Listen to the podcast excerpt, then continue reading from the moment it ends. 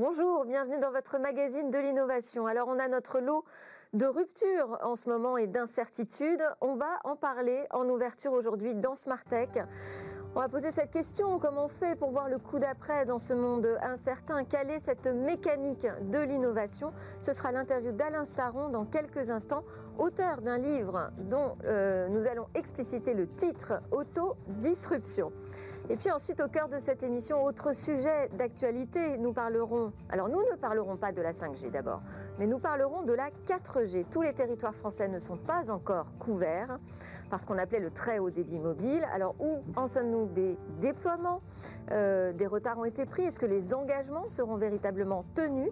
J'ai convié un élu, j'ai convié également un institut d'études indépendant, la Fédération française des télécoms, et puis un fin connaisseur des territoires pour en débattre.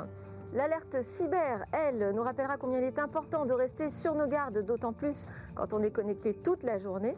Et puis nous conclurons par l'innovation du jour. Mais d'abord, donc place à l'interview. Bonjour Alain Staron. Bonjour Delphine. On est en plein contre-coup hein, des annonces d'Emmanuel Macron. Euh, voilà, à nouveau une nouvelle rupture hein, dans nos organisations. Pour les entreprises, c'est euh, particulièrement compliqué. On leur dit qu'il faut accélérer leur transformation euh, numérique. Bon, là, il s'agit plus juste de faire de la transformation numérique. On est passé à un autre stade. Vous, vous appelez ça, en fait, la nécessité de s'auto-disrupter.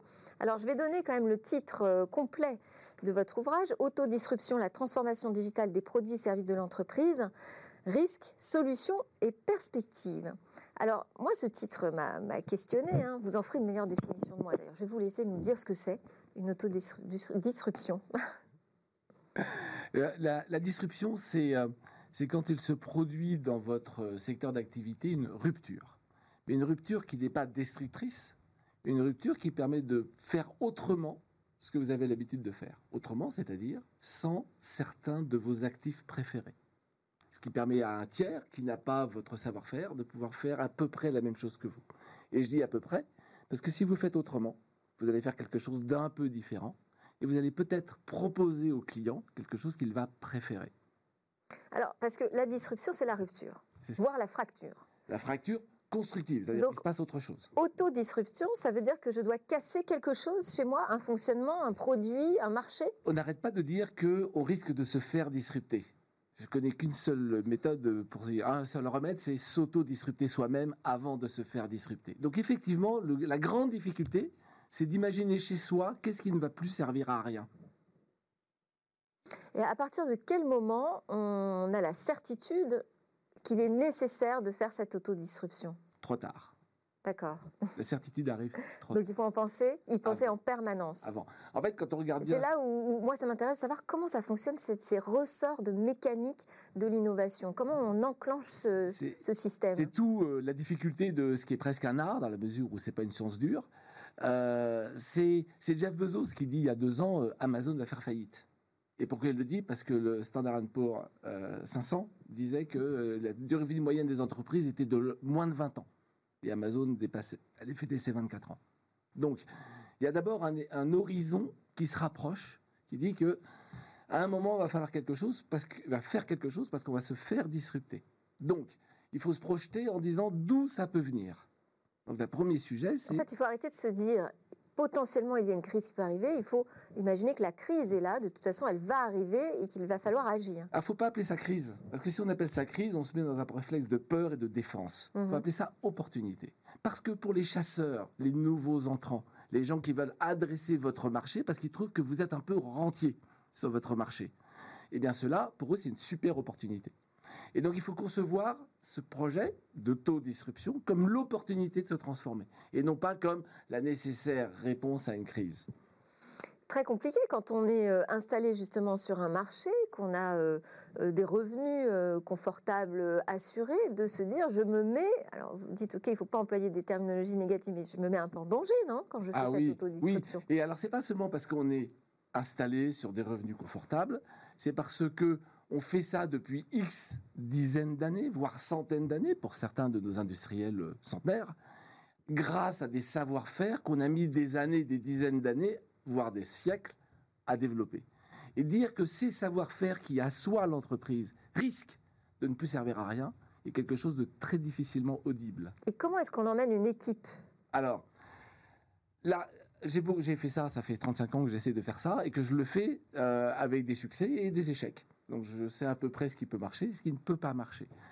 Euh, vouloir emmener une entreprise dans son ensemble n'est pas possible.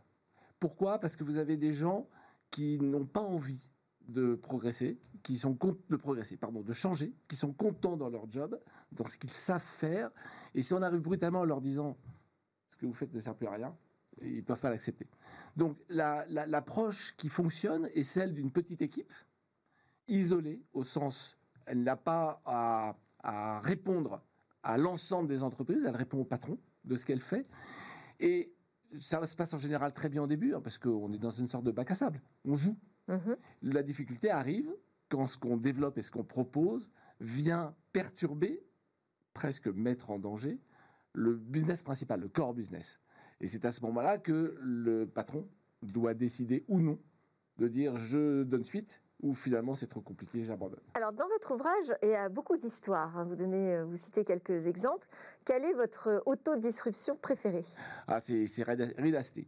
C'est Reed Hastings. Netflix. Netflix. Qui, euh, je ne sais pas si les, auditeurs connaissent bien l'histoire. C'est Reed Hastings était. Racontez-nous l'histoire rapidement. Était, abonné à, Blockbuster, donc euh, c'était les, gens qui faisaient le, la distribution de, de, vidéocassettes dans des magasins. Et puis il ramène pas une vidéocassette à temps et il a une amende de 40 dollars. Et il se dit mais pourquoi je peux pas l'envoyer par la poste? Il veut envoyer sa vidéocassette par la poste, elle se casse. C'est fragile une vidéocassette. Et il entend en 1997 l'arrivée du DVD il envoie immédiatement un CD par la poste, qui est le même format. Il peut jouer le CD sur son appareil audio, donc ça marche. Et donc il se lance en 1997 dans la distribution de DVD par la poste. En 2000, Blockbuster refuse de le racheter. Faire un corner Netflix, machin. Donc, ah, il continue. Et en 2007, euh, il réunit tous, j'imagine, j'étais pas là, il réunit toutes ses équipes, il leur dit, les gars, tout ce qu'on fait est très bien, mais ça ne sert plus à rien. ce que vous faites d'impression de DVD, ça ne sert à rien. Votre deal avec la poste ne sert à rien. Votre euh, système de récupération des DVD ne sert à rien. On va faire du streaming. Et effectivement, le streaming est concurrent du DVD par la poste. Résultat, dix ans plus tard, donc en 2017, son il business, concurrencé lui-même. Il s'est concurrencé. Son business de distribution de DVD par la poste a été divisé par trois, d'un milliard quatre à 400 millions de dollars mais son business global a été multiplié par 10. Donc il a fait son autodisruption. Et il a pu le faire probablement parce qu'il ne devait rendre de compte à personne d'autre qu'à lui-même. Alors, vous terminez aussi votre ouvrage sur la question du sens. Euh, est-ce qu'il y a un sens finalement à cette course permanente à l'innovation? Quel sens on peut y trouver? Alors, je dirais que c'est le sens euh, de l'espèce humaine en tant que telle. Ça fait 3 millions d'années qu'on modifie notre environnement, c'est un message pour les écologistes, et on le fait avec des erreurs, mais aussi des erreurs qu'on corrige toujours après. En fait, nous sommes sur un vélo et on peut simplement pas s'arrêter. Merci beaucoup Alain Staron, auteur de Autodisruption, la transformation digitale des produits et services de l'entreprise, risques, solutions et perspectives. Un ouvrage très pratique à lire. C'est l'heure, nous, de notre débat sur l'état d'avancement du déploiement de la 4G dans les territoires.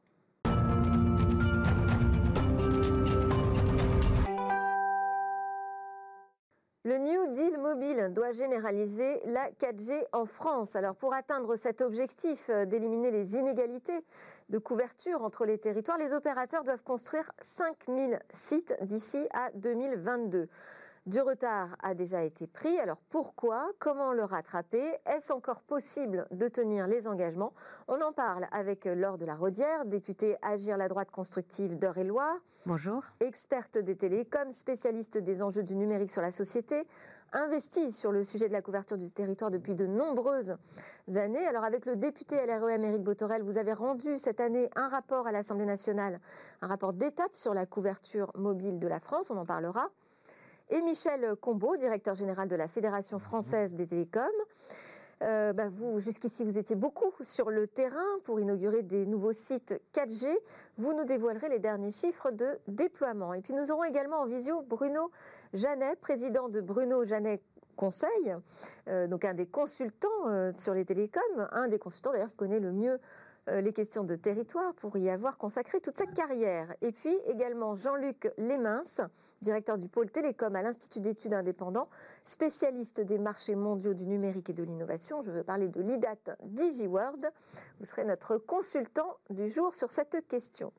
Alors, Michel Combeau, j'ai dit que vous aviez quelques chiffres euh, à nous dévoiler. Quel est l'avancement de la couverture 4G aujourd'hui dans les territoires? Alors déjà, euh, rappelons-le, le New Deal, c'est à la fois la transformation du réseau existant en 4G et la construction de nouveaux pylônes, notamment des pylônes euh, en lien avec les élus. C'est-à-dire là où on n'a que de la 2G ou de la 3G, on bascule en 4G. Et sur les zones blanches, on installe de la 4G. Exactement. Et donc, euh, sur ces deux objectifs, hein, les travaux avancent bien. On est déjà à 90% du réseau actuel qui a basculé en 4G. Hein. Euh, ce sont près de 6000 euh, nouvelles antennes 4G qui, qui, ont été installées depuis le début du New Deal. Et sur ces 5000 nouveaux pylônes hein, qui seront construits jusqu'en 2027, notre objectif ah, était, 2027. était qu'en 2000, en 2020, 600 euh, pylônes étaient construits. Nous en sommes déjà à plus de 400. Euh, et nous espérons, bien entendu, euh, respecter cette échéance des 600 pylônes d'ici au début de l'année prochaine malgré, malgré le confinement qui nous a effectivement ralenti, on le rappelle par exemple. Donc le, le retard est lié directement à la crise Covid-19 Effectivement, ce sont trois mois de retard et notamment à cause de problèmes de raccordement électrique que nous avons connus pendant le, le confinement. Les équipes d'Enedis ne pouvaient aller sur le terrain. Euh, les points sont faits régulièrement avec les élus et le gouvernement. Et notre objectif est bien d'avoir ces 600 premiers pylônes hein, euh, de construits euh, pour le début de l'année prochaine. Nous sommes déjà à 400.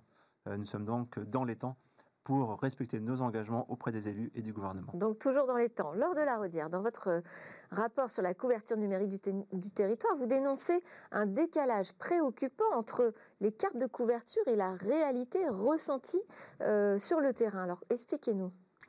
Il y a des cartes de couverture qui existent en fait et qui disent euh, que là, il y a une zone qui est couverte. Et ce que ressentent les gens, c'est ça passe pas à l'intérieur parce que les cartes de couverture ont décrit une qualité qui est bonne à l'intérieur de la maison, à, l'extérieur. Et c'est vrai que ça marche, mais c'est vrai que quand vous êtes, euh, euh, voulez vous utiliser votre téléphone mobile, vous l'utilisez autant à l'extérieur qu'à l'intérieur. En fait, c'est mobile, c'est le cas de le dire. Et donc, il y a une insatisfaction de, de, couverture qui reste encore très forte dans les territoires ruraux. Et ce qui est très difficile quand même pour les opérateurs, faut le reconnaître, c'est qu'il y a une amélioration qui est indéniable.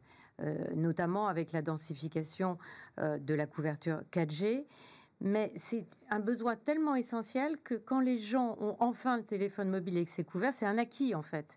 Et donc on entend toujours ceux qui ne sont pas encore couverts.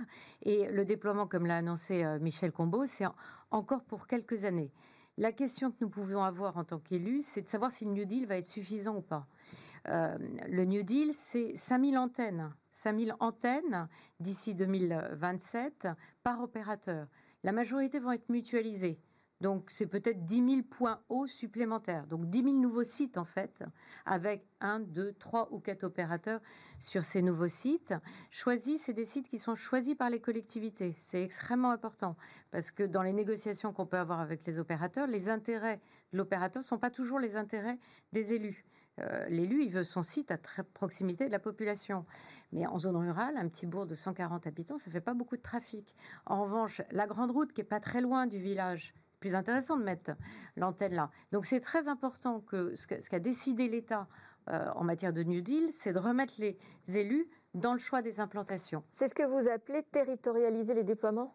C'est sans doute ce qu'on a appelé de façon très technique, territorialiser les déploiements, c'est pas C'est-à-dire remettre les élus locaux au remettre les élus locaux dans la boucle avec l'État. Il, il y, a, dans chaque département, en général, un sous-préfet qui est nommé pour euh, être l'intermédiaire en fait de pilotage de ce New Deal entre les opérateurs, les élus locaux. Ça se passe maintenant bien dans chacun des départements. Il y a ces lieux de discussion avec euh, les opérateurs. Et quand il y a un opérateur ou un sous-traitant d'opérateur qui a euh, déposé un permis de construire d'une antenne d'une antenne New Deal sans consulter euh, la mairie, on est capable de retravailler pour rechoisir une implantation. Ça se passe bien. Il y a, moi, je vois dans mon département, on, inaugure deux ans après la, décision du New Deal les premières antennes New Deal. Euh, avec un petit décalage dans le temps euh, lié au Covid. Mais c'est toujours très long parce qu'à partir de l'annonce du New Deal qui a été faite en janvier 2018 et la réalité des premières antennes qui sont mises en service, c'est deux ans. Effectivement, c'est juste deux ans. On va en parler hein, du, délai parce qu'on ne se rend pas forcément compte du temps que ça prend euh, d'installer euh, un nouveau réseau mobile euh, de manière locale. Mais je vais d'abord me tourner vers notre consultant, Jean-Luc Clémens, directeur du pôle télécom chez IDAT DigiWorld. Quelle est, vous, votre analyse et votre perception de ce New Deal mobile en France? Comment ça se passe entre les opérateurs, le régulateur en matière d'aménagement du territoire? D'accord, bonjour, bonjour, merci de nous recevoir. Euh, écoutez, comme Madame de la Rodière le disait, un, des éléments essentiels, c'est la, perception euh, par, les, citoyens. Euh, aujourd'hui, on a affaire à la fois à ce qu'on appelle des zones blanches, mais également des, zones grises. des zones blanches où effectivement il n'y a, a, pas ou presque pas de couverture, et puis des zones grises où même s'il y a une couverture, elle ne rencontre pas le besoin euh, et euh, les attentes euh, des, consommateurs. Hein. L'ARCEP disait récemment que les débits moyens en zone urbaine sont de 35 mégabits par seconde sur les réseaux 4G. dans les zones rurales, on tourne à, à 10 mégabits par seconde. De même, euh, Madame de la Rodière faisait euh, référence à la couverture à l'intérieur des bâtiments ou à l'extérieur des bâtiments. C'est très clair qu'en zone rurale, quand on est à l'intérieur d'un bâtiment, la qualité de couverture est, sans doute moins bonne que quand on est, quand on est en pleine ville. D'où la nécessité, nécessité de ce, New Deal. Ce New Deal, par rapport à des, projets précédents comme euh, le projet Zone Blanche qui existait depuis 2003, il n'a pas pour ambition seulement de couvrir des zones où il n'y a pas du tout de réseau, mais également d'améliorer la qualité de service. Euh, alors, comment cette qualité de service est améliorée? De deux manières. Tout d'abord, euh, comme, euh, comme les intervenants le disaient là tout à l'heure, plusieurs milliers de nouvelles antennes, dont certaines partagées, vont être, vont être mises en place, mais également la mise aux normes 4G d'antennes d'opérateurs qui, qui ne l'étaient pas encore pour, pour différentes raisons de, contraintes de réseau et qui vont tendre aujourd'hui 100% bientôt des, des, antennes des opérateurs de télécom vont être 4G, ce qui va significativement améliorer euh, la, couverture. Ensuite, euh, il y a aussi toute une série d'outils que sont en train de mettre en place euh, les opérateurs, notamment pour améliorer la couverture à l'intérieur des bâtiments. Je parle par exemple des services de voix sur Wi-Fi ou de SMS sur Wi-Fi, ce qui permettra aux, aux, citoyens qui se trouvent dans des bâtiments où le réseau mobile ne passerait pas bien de pouvoir se connecter à leur réseau Wi-Fi local et de pouvoir faire des appels vocaux ou envoyer des, SMS comme, si de rien n'était. Et enfin, euh, je pense qu'il y, a un dernier, point qui me semble très important, euh, qui fait partie du, programme New Deal, c'est la mise en place euh, de systèmes dits Fixed Wireless Access 4G, donc de l'utilisation des réseaux 4G comme service de réseau fixe euh, et qui vont donc permettre d'améliorer également la qualité de couverture des réseaux fixes dans, on parlait de ces petits bourgs de, 100 habitants, où peut-être euh, le réseau ADSL passe très mal, qui, euh, grâce au programme New Deal, vont être beaucoup mieux couverts, notamment par de la 4G, et vont pouvoir offrir aux clients des, services de, connectivité nettement, nettement améliorés. quelle est la situation de la France par rapport à nos voisins européens? Est-ce qu'aujourd'hui on est à peu près dans les mêmes euh, zones blanches et grises dans les mêmes proportions? Alors, tout dépend, tout dépend de quel pays européen vous, comparez. Évidemment, si on se compare aux, Pays-Bas, euh, qui sont un pays avec, euh, comme on sait, assez, peu, assez peu de relief et une population extrêmement dense au kilomètre carré, c'est certain que les Pays-Bas ont certainement une couverture euh, qui, est, euh, qui, est, qui est excellente. Maintenant, si nous nous comparons à des grands pays euh, tels que l'Allemagne, l'Espagne ou, l'Italie, tous ces grands pays qui connaissent à la fois des densités de population ben, plus faibles que les, que les pays que je, venais, que je viens de citer, ou des zones, notamment des zones de montagne, où la couverture est quand même relativement complexe, eh bien, ces pays font face aux mêmes enjeux que la France et mettent en place peu ou prou des programmes qui se, qui se rapprochent. Je crois que la France est quand même en avance euh, en, termes, en euh, d'accords qui ont été mis entre les opérateurs, les régulateurs et les, collectivités locales.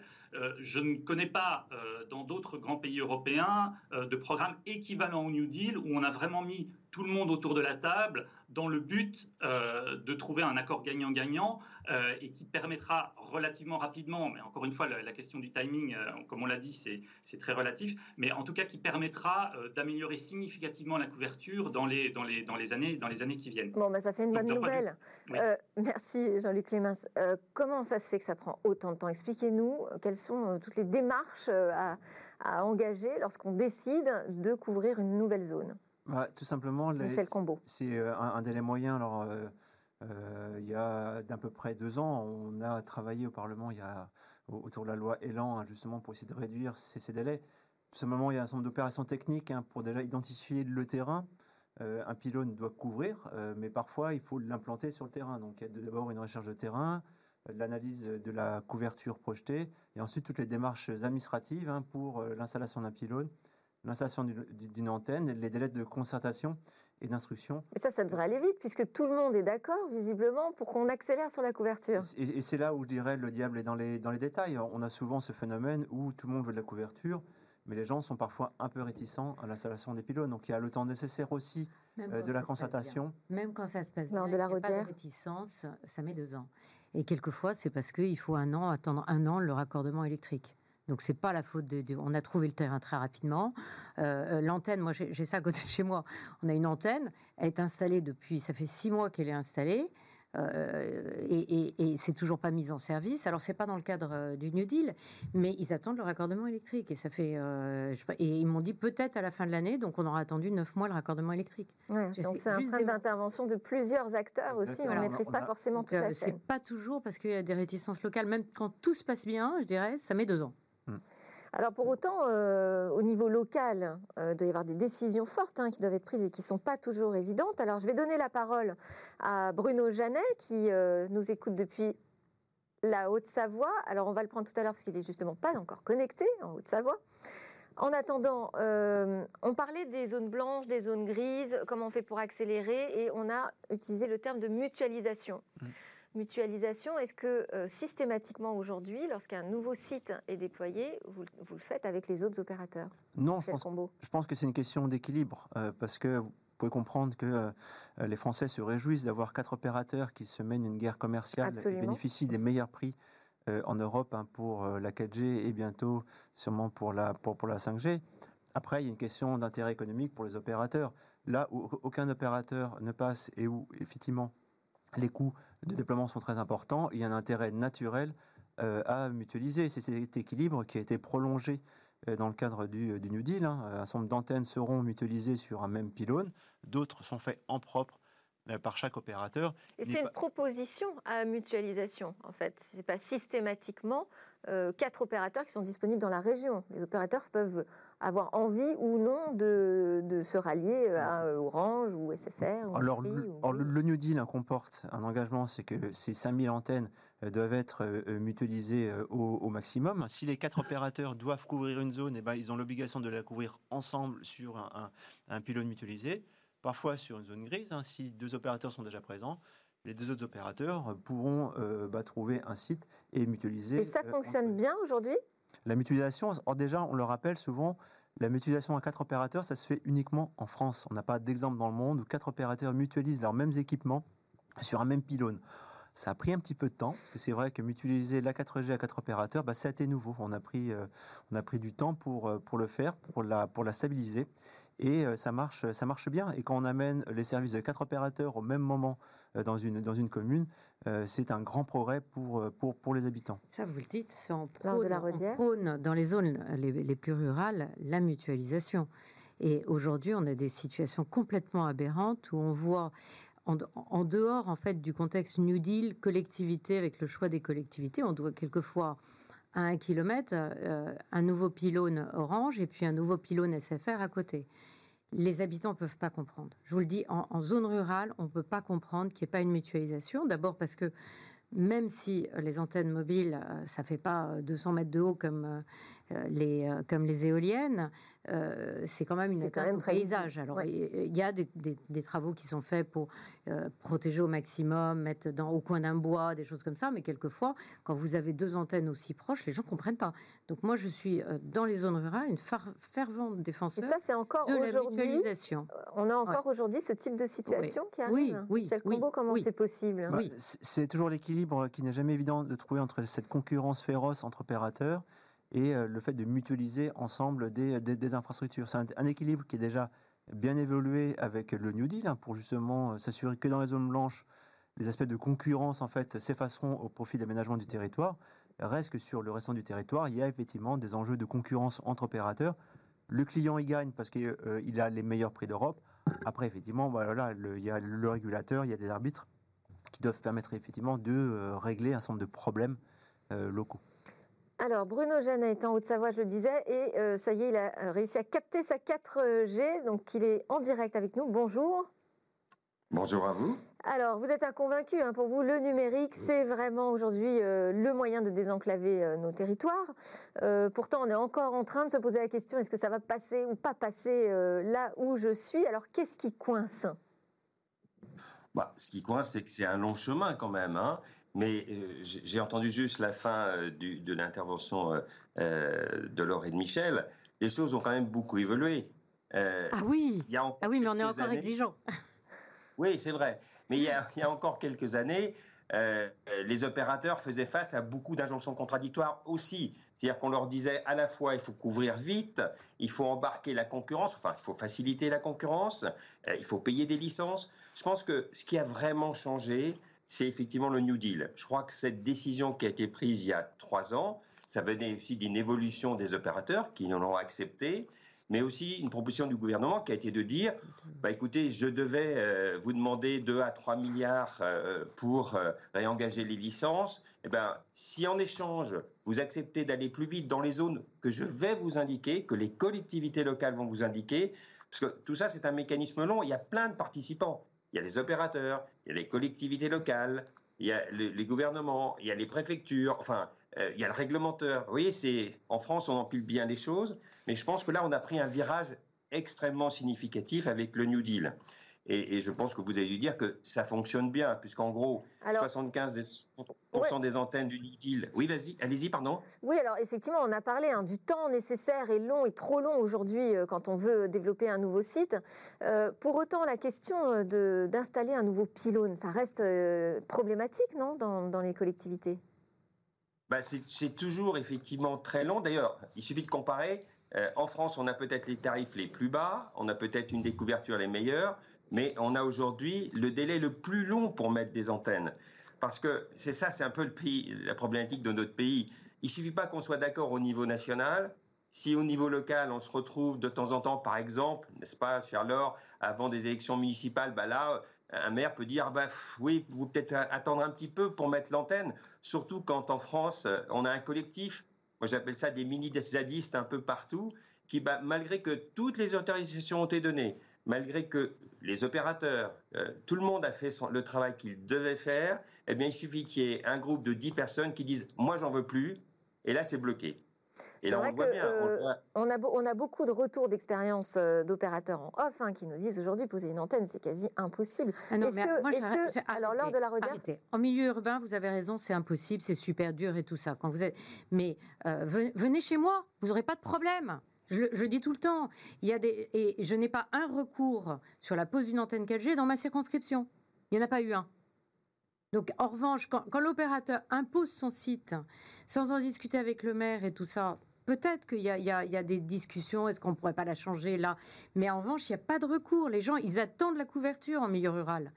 Donc, Michel Combeau, vous avez la même perception? Non, mais les opérateurs qui viennent, qui négocient directement avec un bailleur, euh, sans aller voir le maire, sans aller discuter avec lui. Il peut y avoir euh, un moment de tension sur le maire en disant vous auriez pu nous consulter, on aimerait peut-être regarder s'il n'y a pas un autre endroit parce que pour telle raison et c'est justifié. Mais ça, ça peut prendre un mois, ça va pas, ça prend pas deux ans et c'est pas un recours en justice. Alors naturellement, il y a des cas certainement où il y a des territoires ruraux, il y a des recours. Mais ce que je veux dire, c'est pas la majorité. Les recours, vous les avez surtout euh, en ville, à proximité des villes, ou quand le lieu d'implantation de l'antenne est vraiment choquant parce qu'il est en vue, euh, il est à plus de 500 mètres, mais en vue d'un monument historique ou des choses comme ça. Mais sinon, il y a en, milieu rural, là où il n'y a pas de couverture et quand c'est pour densifier une couverture, franchement, il y a ça passe aujourd'hui. Je pense que la situation a quand même bien évolué. Alors c'est vrai qu'on a eu un débat récent euh, autour de la 5G qui était plutôt un problème des, métropoles et des villes.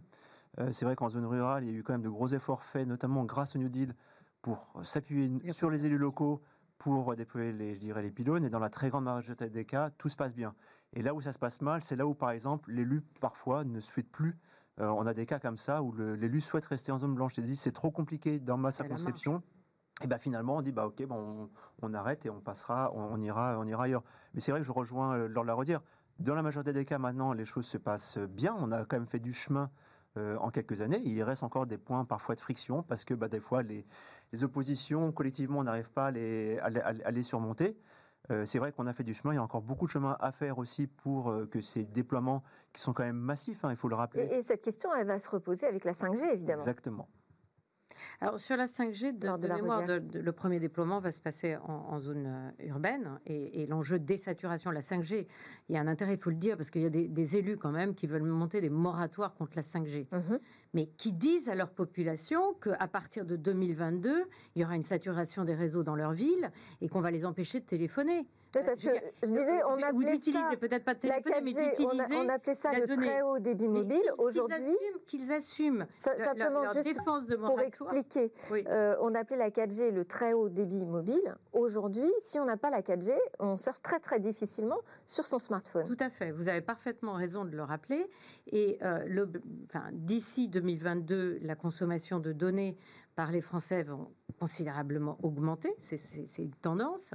Et en 2022, les réseaux sont, saturés en zone urbaine. Donc que ces élus, mais que je trouve totalement inconscients, ces élus, qu'ils aillent dire à leur population, oui, j'assume, vous n'utiliserez plus votre mobile. Alors c'est pas Paris n'a pas été, mais à, à, Bordeaux, à Grenoble, euh, à Lyon, ben bah voilà, non, c'est pas la peine, vous n'en avez pas besoin, vous l'utiliserez plus. Qu'ils assument et qu'ils le disent comme ça. Maintenant, la 5G, vous réutilisez les antennes euh, de la 4G. Donc, il n'y a pas. Euh, le déploiement sera beaucoup plus rapide parce qu'il n'y a pas la nécessité de mettre une. Mais il y aura de nouvelles antennes qui seront installées parce qu'on a besoin davantage d'antennes. Pour, pour l'instant, en fait, sur la première non, la, première, les, obligations, c'est de déployer 40 000 antennes 5G euh, à l'horizon 2025. En 2025, on aura à peu près 120 000 antennes, hein, parfois mutualisées euh, sur l'ensemble du territoire. donc on aura 30% du réseau qui sera à peu près en 5G euh, d'ici 2025. Et principalement, on va remplacer des antennes 4G pour mettre une antenne qui fera 5G, 4G, 3G.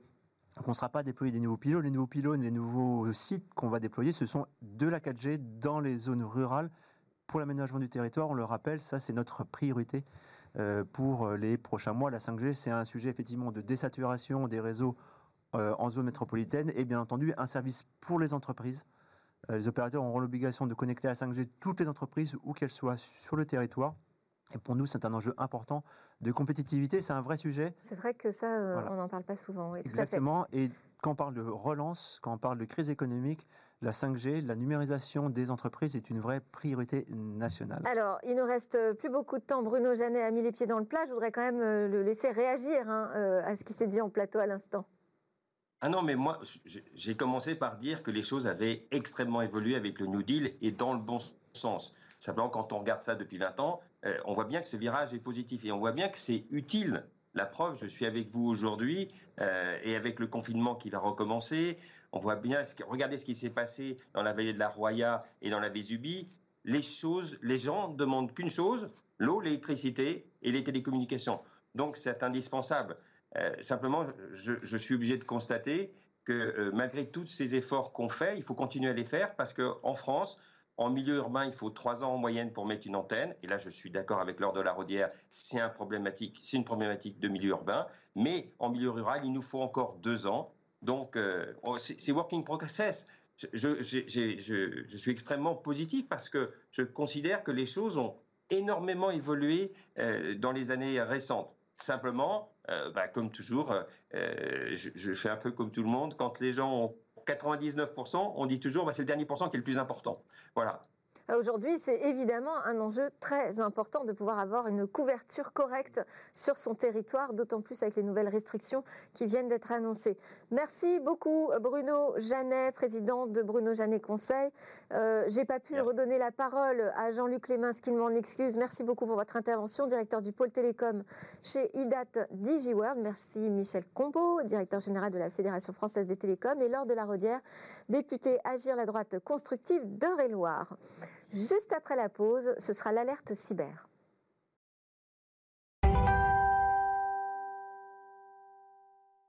Nous sommes de retour pour la suite de Smart et nous sommes connectés avec Damien Bancal, directeur du pôle cyberintelligence chez HeadBrains. Et oui, c'est vous qui sonnez régulièrement, Damien, l'alerte cyber dans Smart bonjour. Alors, vous avez une, une histoire à nous raconter aujourd'hui, une triste histoire évidemment. Ouais, c'est une triste histoire. Alors, comme d'habitude, je vais être le râleur du jour. Hein. Mais plus sérieusement, que s'est-il passé? Eh bien, je suis tombé encore sur une attaque de ransomware, hein, les fameux rançongiciels, malheureusement, qui, ont une fâcheuse tendance à pulluler dans nos ordinateurs et un peu partout dans le monde. Sauf que cette fois-ci, je me suis encore rendu compte qu'on avait affaire à des utilisateurs qui n'ont pas pris quelques minutes hein, pour comprendre les dangers bah, qui leur pendonnaient, très clairement. Que s'est-il passé? Eh bien, nous avons un pirate informatique qui a utilisé des techniques oh, dignes de la NSA, de la CIA, de la DGSE. Hein. je vais être très clair avec vous, vous allez voir tellement c'est simple.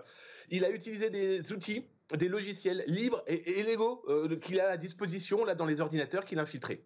Alors comment ça fonctionne? D'abord, il a cartographié l'intégralité du système informatique de sa cible. Oh, c'est pas bien compliqué. Hein. il existe des, systèmes, des, sites internet qui permettent de le faire tout à fait légalement. D'ailleurs, les professionnels de la cybersécurité les utilisent. Je vais prendre l'exemple de Shodan. Une fois qu'il a euh, cartographié l'intégralité de ce qu'il souhaitait attaquer, oui. Damien, Shodan, une petite explication. Ce que vous voulez dire en fait, c'est que l'attaque dont vous allez nous parler, il n'y a justement pas du tout besoin de faire partie de la NSA pour y arriver. Il y a des outils euh, très simples à porter de main. Shodan, ça sert à quoi? Alors c'est complètement ça, effectivement. Alors Shodan est un site internet dans lequel vous rentrez des informations comme euh, quel est le euh, type d'ordinateur que j'utilise, éventuellement quel type de routeur, vous savez, c'est ce matériel qui permet de se connecter à Internet avec différentes machines, etc., etc. Vous y rentrez des informations dedans et Shodan vous dira si votre machine est faillible, si votre serveur est faillible, si votre entreprise a des fuites de données, par exemple. C'est un outil parfait euh, pour tout ce qui va être audit de cybersécurité. Mais malheureusement, les pirates aussi s'en servent. Alors à partir de cet élément-là, notre pirate, une fois qu'il a fait un petit peu le tour, eh bien, il trouve une machine qui est faillible. Ça veut dire quoi? Qui peut être eh bien, pénétrée, qui peut être infiltrée. Alors comment il va le faire? Eh bien, il va sur des forums, forums qu'on peut trouver un petit peu partout sur les internets, dans lesquels on va lui expliquer euh, par des notices, des modes d'emploi, voilà comment on va rentrer dans cette machine. Alors ce qui est intéressant, c'est que ça aussi, ces informations-là sont tout à fait licites. Ça permet à des informaticiens, à des gens qui ont l'impointance dans la cybersécurité, de protéger l'entreprise. Et notre pirate, une fois qu'il a ses clés, il est rentré dans les machines de l'entreprise et qu'est-ce qu'il a fait? Oh, il n'avait pas du tout son petit kit de pirate informatique. Non, il a utilisé des logiciels euh, qu'il a pu télécharger tout à fait librement. Et le plus terrible, il a utilisé l'un des outils de chiffrement que les utilisateurs de Windows Pro euh, connaissent, euh, bah, c'est BitLocker. Et à partir de là, il a d'abord chiffré l'intégralité euh, des disques durs des victimes, de ses victimes, et ensuite, chaque dossier, il les a chiffrés avec l'outil de Microsoft. Il a laissé un petit mot avec Notepad, bah, tant qu'à faire, autant utiliser les outils qui sont à sa portée, et il est parti avec sa demande de rançon. Oui, alors euh, effectivement, ça laisse perplexe. Ce qu'il faut entendre dans cette histoire, c'est que finalement, c'est un appel à la vigilance sur toute la chaîne euh, professionnelle dans l'entreprise. C'est exactement ça. C'est que pour contrer ce type d'attaque, eh bien, il y avait quoi à faire?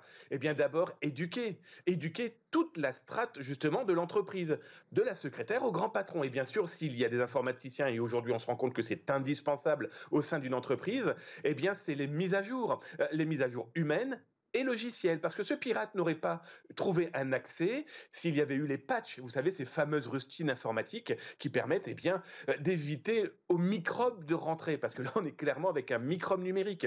Et ensuite, eh bien, c'est quand même faire une veille la veille, c'est indispensable. Savoir quel est le matériel que j'utilise au sein de mon entreprise. Est-ce qu'ils sont donc mis à jour? Qui les utilise? Et par pitié, arrêtons de donner toutes les clés de l'informatique de l'entreprise à tout le monde. Euh, vous avez parlé des mises à jour. C'est véritablement indispensable de toujours avoir ces logiciels à jour?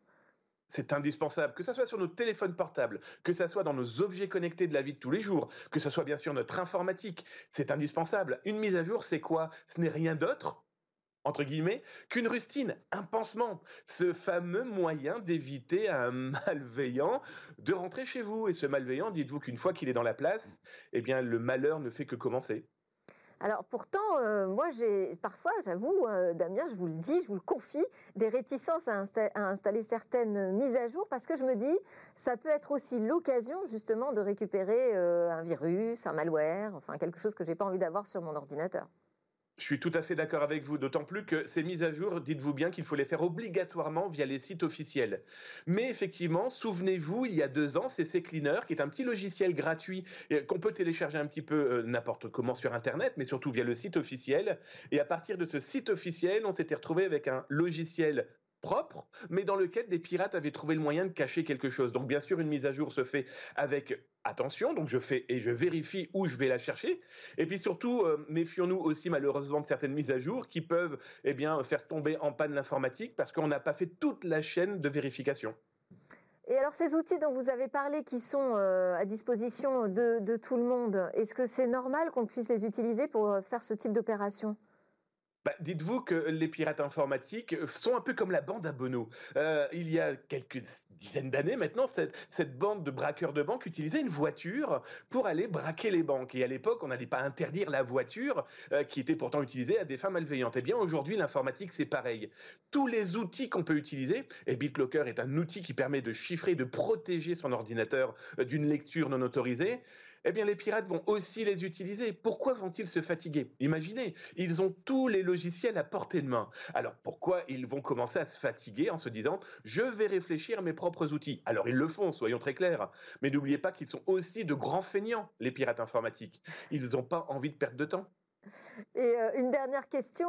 Euh, donc, ils ont ces outils qui, euh, qui les laissent complètement dans la légalité. Est-ce qu'il y a un moyen de les piéger? Parce qu'on n'entend pas tellement, en fait, derrière de, euh, de, hackers ou de pirates qui sont attrapés par la police et qui finissent en prison. Alors c'est ça qui est quand même très fou, surtout chez les, opérateurs de ransomware. Ce qui est très étonnant, c'est un petit scoop que je vais vous donner comme ça. Depuis quelques jours, certains groupes très importants comme le groupe Maisie ont totalement disparu de la surface de la planète. Alors, ont-ils été arrêtés? Ont-ils décidé de passer à un autre business? Oh, peut-être vendre des chichis sur la plage, on n'en sait rien. Voilà, ils ont dans tous les cas ce business dans le sang malveillant et ils continuent. Mais ils disparaissent comme ils ont pu apparaître. Maintenant, on sait que les autorités travaillent fortement et énormément, mais c'est très compliqué quand on a des groupes qui utilisent par exemple le peer-to-peer, vous savez, hein, le pair à pair, hein, donc ça veut dire des gens qui se contactent sans même se connaître, c'est utiliser des outils de chiffrement et en plus des législations dans des pays où ils peuvent intervenir, où il est très compliqué d'aller les chercher. Donc on sait que nos autorités travaillent beaucoup sur le sujet. Maintenant, pour les attraper, c'est une autre histoire. Merci beaucoup Damien Bancal de chez Eggbrains pour ces éclairages. À suivre, une innovation pour se préparer au monde de demain.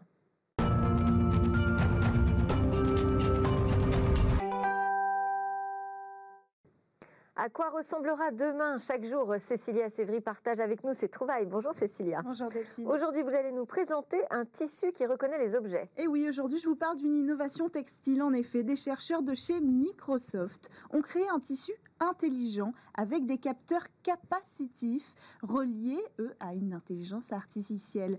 Autrement dit, le système est capable de reconnaître des objets par contact, simplement en les posant sur le tissu. Alors oui, les textiles interactifs, on en parle souvent, mais en général, le textile n'est là que pour contenir la technologie.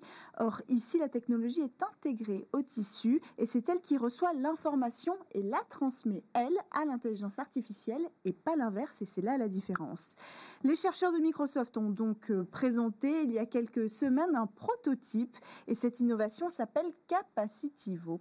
Elle est capable de reconnaître de nombreux objets comme la nourriture, la vaisselle et les éléments en plastique ou en papier. Plus encore, elle peut différencier plusieurs types de fruits ou de légumes, par exemple le kiwi, l'avocat et le pamplemousse, comme vous le voyez sur les images. Capacitivo permet même de distinguer des liquides dans un verre, et s'il s'agit de coca, de lait ou d'eau, de l'eau chaude ou de l'eau froide, ça va jusque-là. Mais il y a quand même, il faut le dire, quelques limites à son intelligence. Le tissu a encore du mal à reconnaître, par exemple, les objets rectangulaires, inanimés, comme les livres ou encore les magazines. Ou encore euh, des objets dont le poids n'est pas très affirmé, comme les cartes de crédit par exemple, même s'il y parvient finalement au bout d'un moment, mais on l'a dit, c'est un prototype. Alors, comment Microsoft s'y est pris pour fabriquer ce, tissu? Alors, la fabrication, en réalité, est assez accessible, du moins pour les premières parties. En fait, le tissu contient une grille de 12 par 12 capteurs capacitifs. Les capteurs sont créés avec un tissu conducteur collé sur un substrat non conducteur en coton à l'aide d'un simple fer à repasser. Ensuite, les capteurs sont découpés en rangées. On utilise même l'excédent après la découpe pour relier les capteurs en colonnes. Pour ça, il suffit d'un fil et d'une machine à Enfin, le tout est relié à un circuit électronique qui traite les signaux grâce à une intelligence artificielle. Et là, bien sûr, on entre dans une partie un petit peu moins accessible pour nous. Euh, l'appareil utilise les forêts aléatoires pour reconnaître les objets, une technique d'apprentissage automatique. Euh, particulièrement adapté aux appareils peu puissants et pour cause, les chercheurs ont obtenu un taux de reconnaissance de 94,5% pour les objets utilisés dans leurs essais. Et alors, quelles applications peut-on imaginer demain pour ce tissu intelligent? Alors, le champ des possibles est assez vaste. En fait, on va juste en citer deux, trois oui, peut-être deux, trois, tout à fait. En fait, euh, par exemple, il pourra compter les calories consommées. Il pourra aussi nous prévenir si on laisse nos écouteurs sur la table en partant. D'accord. Merci beaucoup, Cécilia Sévry. Je vais vous laisser partir changer de plateau puisque vous nous présentez le Lab Startup euh, dans quelques instants. Et merci à tous de nous avoir suivis. J'espère que vous aurez apprécié comme moi ces découvertes et ces réflexions après le contre-coup des annonces qu'on a eues avec de nouvelles restrictions. On a vu comme il était important de parler de haut débit mobile partout en France. Je vous souhaite une excellente journée et je vous retrouve demain pour de nouvelles discussions sur la tech.